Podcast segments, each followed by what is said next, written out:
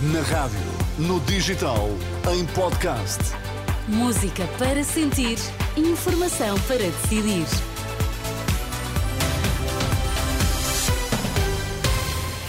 No arranque da edição das 5, conheçam os destaques que marcam a atualidade este domingo. Mais um jogo adiado por falta de policiamento. O Feirense Académico de Viseu, para já, não está em risco. O Benfica Gil Vicente.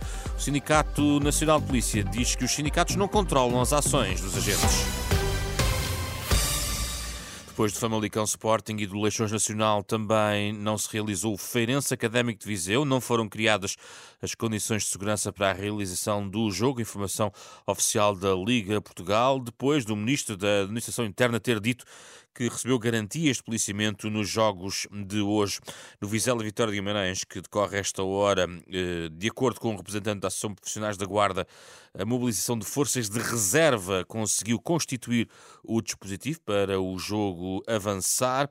Entretanto, ao longo das últimas horas, eh, colocaram-se algumas dúvidas sobre o impacto deste tipo de protestos eh, no Benfica Gil Vicente, o jogo que começa às seis da tarde no Estádio da Luz. O autocarro do Benfica deu entrada no estádio uh, sem os habituais batedores, apenas acompanhado por um uh, carro, uh, um automóvel da Guarda Nacional Republicana.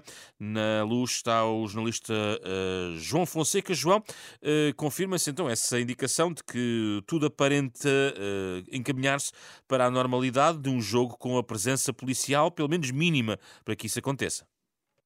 Sim, eh, boa tarde, José Pedro Frazão. De facto, assim acontece. Esta parece ser a norma nesta altura, ou seja, eh, tudo está a decorrer dentro da possível tranquilidade. As portas para o acesso dos adeptos ao interior do estádio denunciaram que eh, o jogo iria mesmo realizar, que essas portas foram abertas, portanto os adeptos já há algum tempo vão entrando e ocupando o lugar dentro do estádio do Sport Lisboa e Benfica, mas dentro dessa aparente normalidade há esse facto que aludiste e fizeste agora referência. Ou seja, não é normal chegar o autocarro do Benfica sem a presença de duas motas, pelo menos na frente, dos conhecidos batedores.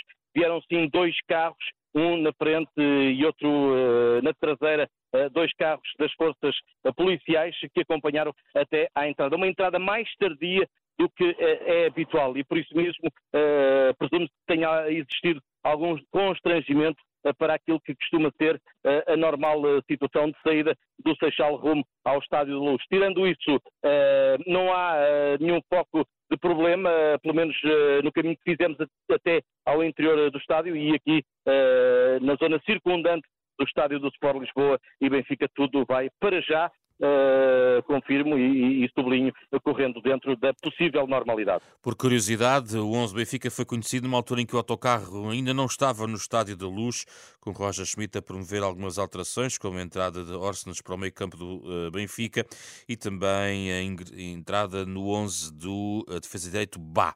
Quanto às questões relacionadas com as declarações de José Luís Carneiro, o ministro da Administração Interna disse hoje que uh, vai enviar para o Ministério Público todos os novos indícios que possam estabelecer uma relação entre o incitamento à insubordinação dos agentes policiais e a ligação a movimentos extremistas.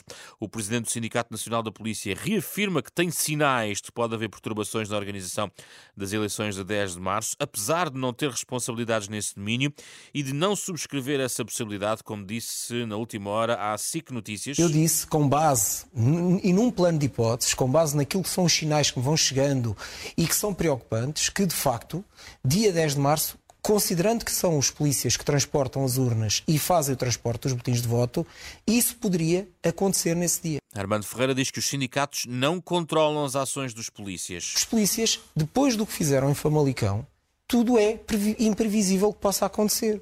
E que nós, estruturas sindicais, não controlamos isso porque não é uma ação que seja no âmbito de uma decisão de uma estrutura sindical. Os sindicalistas dizem-se surpreendidos com o que aconteceu em Famalicão. A plataforma sindical de polícias diz que houve precipitação e leviandade do governo quando José Luís Carneiro classificou como insubordinados os agentes que entregaram baixas médicas e falharam o policiamento um jogo de futebol. O ministro argumenta que a natureza de um governo de gestão não permite responder às reivindicações dos agentes.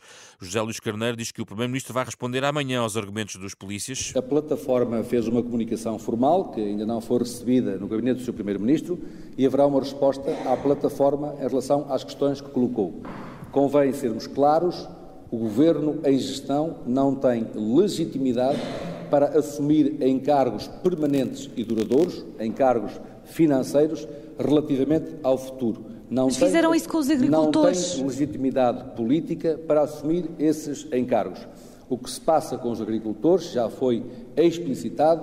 Tratou-se de responder à seca e às causas que estão a provocar danos severos Trata-se de um apoio excepcional. No plano político, aguarda-se uma declaração esta tarde de Luís Montenegro sobre esta polémica. A coordenadora do Bloco de Esquerda disse hoje que os elementos das forças de segurança não devem perder a razão das suas exigências, com o anúncio que pode colocar em causa o processo democrático.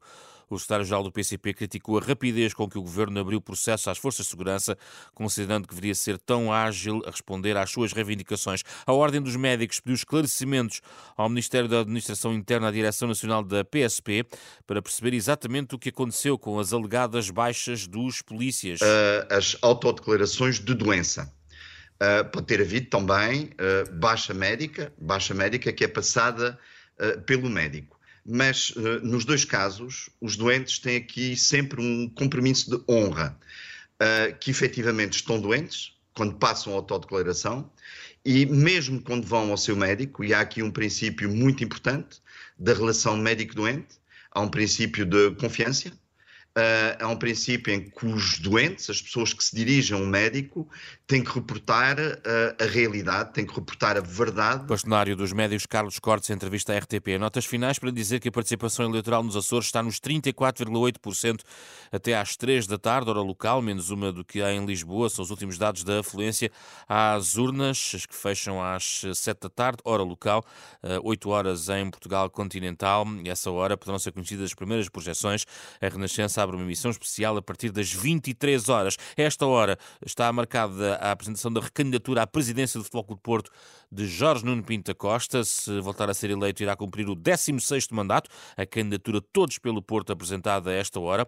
Pode acompanhar tudo isso também eh, na Renascença e em rr.pt.